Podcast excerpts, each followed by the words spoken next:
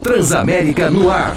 O acidente envolvendo caminhão e dois carros, neste momento, complicando o trânsito na via expressa de contagem no sentido Betim. O acidente foi na altura ali do bairro Tropical. O motorista, neste momento, pisa no freio desde a passagem ali da vila no Santa Helena. A dica para o motorista agora é cortar por dentro do bairro ali do Bernardo Monteiro e pegar a via expressa depois do trecho do acidente. O motorista agora encontra a Avenida Cardeal Eugênio Pacelli e também a rodovia Fernão Dias, no sentido Betim, com trânsito fluindo melhor. Tóquio Marine Aluguel, seguro de fiança locatícia que substitui o fiador e a calção com parcelamento em 30 vezes sem juros. Fale com seu corretor ou acesse tokiomarine.com.br.